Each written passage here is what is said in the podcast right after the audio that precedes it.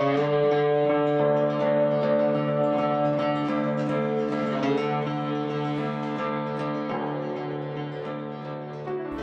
¿cómo están? Mi nombre es Martín Celaya y les agradezco por compartir este espacio en el que incentivamos la producción propia de alimentos.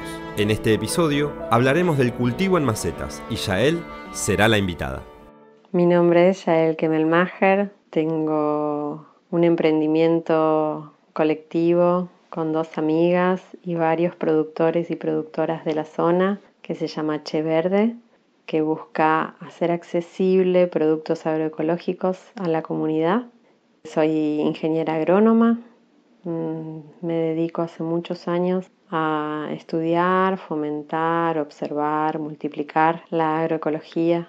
Cuando decidimos plantar en macetas en nuestras casas tenemos que tener en cuenta ciertas condiciones para poder hacerlo de una buena forma. Por ejemplo, ¿dónde vamos a plantar? es decir, en una maceta convencional, en cajas, en algún cajón. Y tenemos que tener en cuenta también las profundidades determinadas para cada planta. Al respecto, nuestra especialista del día de hoy nos aclara.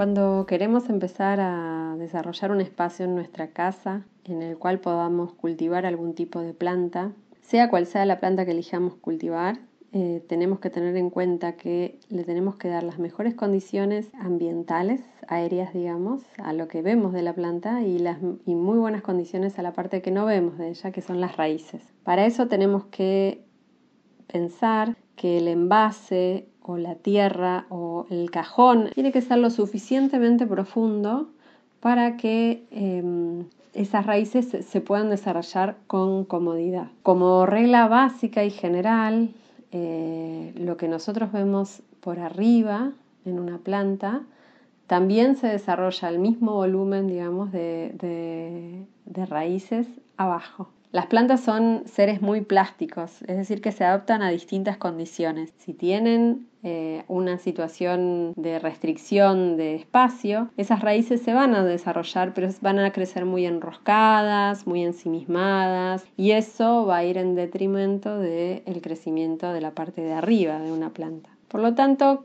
ese principio de que tengo que pensar, por ejemplo, si voy a cultivar una planta de tomate, las plantas de tomate son plantas altas, grandes, bueno, tengo que pensar en, en macetas o en espacios que tengan un volumen suficiente de tierra para que se puedan desarrollar bien.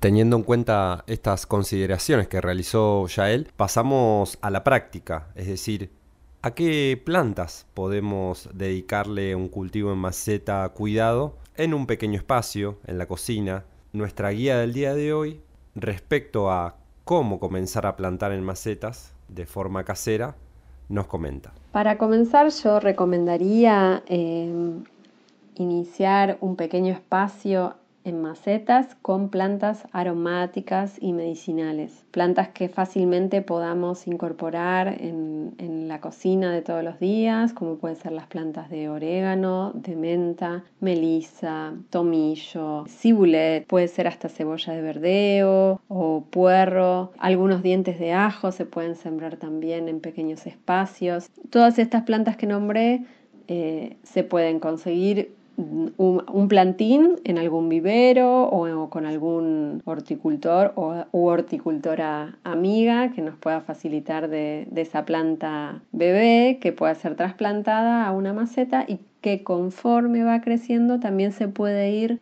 replanteando esa maceta y buscando contenedores más grandes para que siga desarrollándose. Las plantas aromáticas son muy fáciles de, incorporar en, el cotidiano eh, de la cocina. Si uno puede tener un espacio que esté bien cercano y accesible al lugar donde se cocina, con esas plantas aún mejor, porque eso facilita que las incorporemos eh, con, mayor facilidad. Y si no, si están en espacios más alejados, se puede plantear algún sistema de eh, cosecha, secado, para luego tener accesible su uso en, la cocina.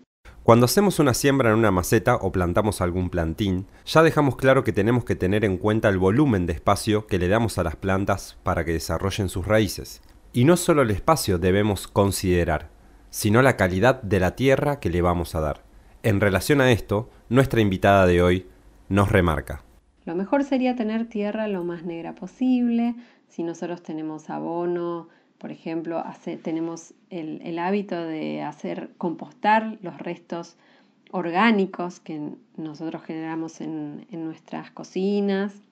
Eh, es bueno incorporarlos a la tierra que podamos conseguir para, para, como sustrato para las macetas, sino también en los viveros se consigue humus de lombriz, que es uno de los mejores abonos, el más completo que se pueda encontrar, que se pone en muy pequeñas dosis, porque es como si fuese un shock de, de, energía y de vitaminas y de nutrientes, de todo lo que necesita una planta para crecer. Pero entonces, no solamente tenemos que pensar en el espacio, sino en de qué, cómo se compone ese sustrato en la cual se va a desarrollar la planta. Si yo voy a cultivar en una maceta, siempre hay que tener en cuenta que esa maceta tiene que tener algún tipo de eh, drenaje, agujeritos, perforaciones y que permitan que el agua que está en exceso pueda drenar sin problema y no se quede atascada en, en, la maceta. Si eso se logra, las macetas que nosotros conseguimos, que compramos, tienen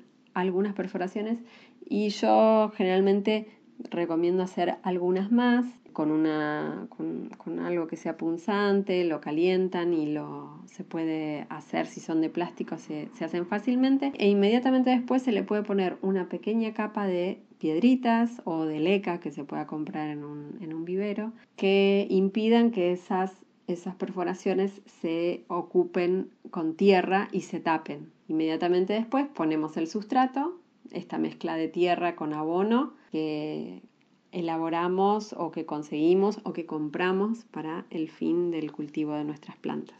Habrán escuchado hablar del mulching o acolchado para plantas y los beneficios. Esta barrera consiste en poner sobre la superficie del suelo una capa de distintos materiales, tanto orgánicos como inorgánicos. En relación a esto, ya él nos agrega.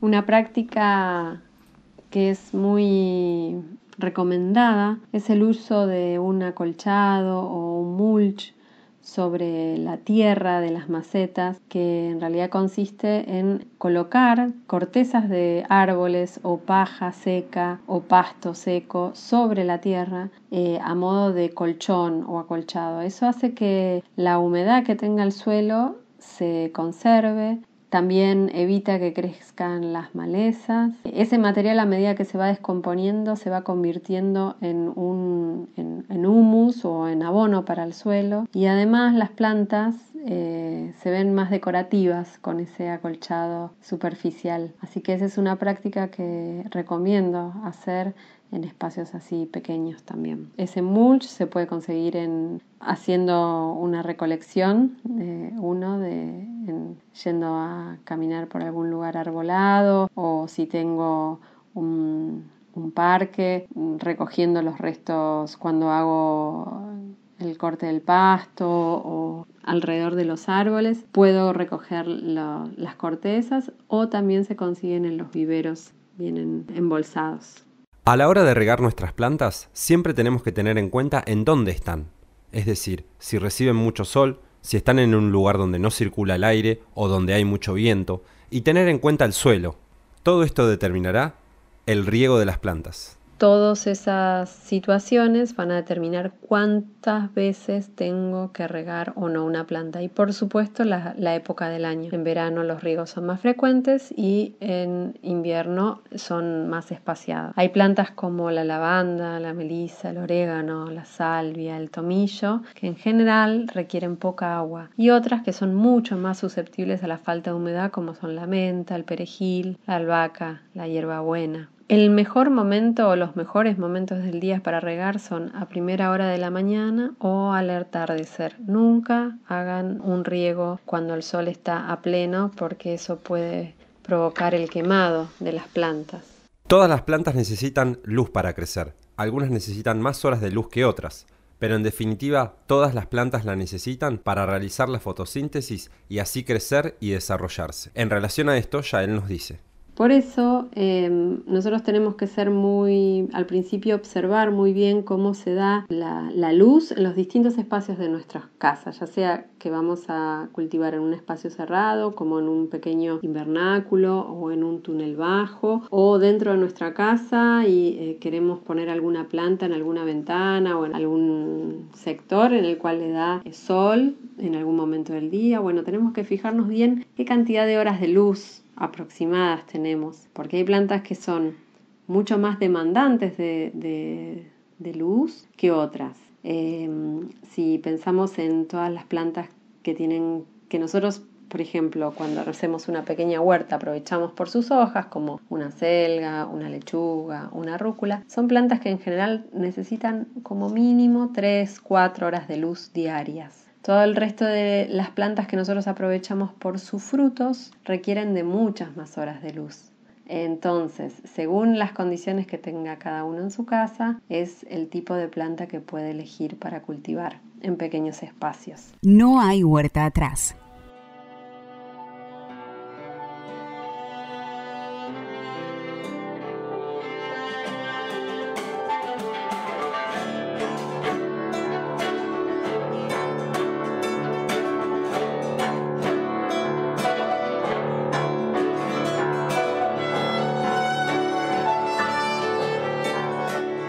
Hasta aquí el capítulo número 3 de No hay huerta atrás, este podcast que motiva la producción propia de alimentos. Pueden buscarnos en Instagram como arroba no hay huerta atrás. Mi nombre es Martín Celaya. Pueden ubicarme en esa red social como martín.celaya con Z. Nos encontramos en el próximo episodio en el que hablaremos del riego.